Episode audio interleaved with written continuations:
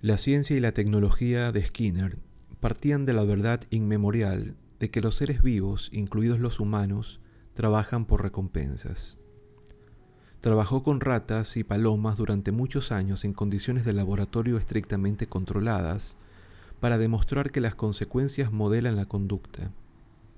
Denominó a su enfoque condicionamiento operante y a su filosofía científica conductismo radical.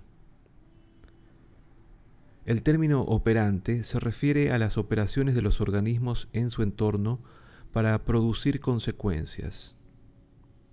Skinner demostró que esas consecuencias tenían efectos poderosos en la conducta y dio nuevos significados a palabras de uso habitual como refuerzo y castigo para describir esos efectos.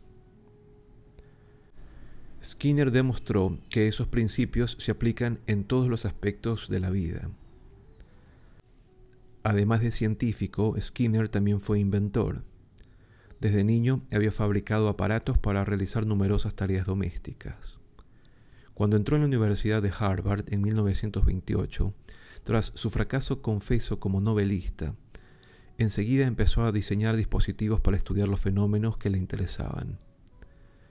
En 1930, cuando estudiaba las respuestas de las ratas a la comida, creó su invento más famoso, la cámara operante, más conocida como caja de Skinner.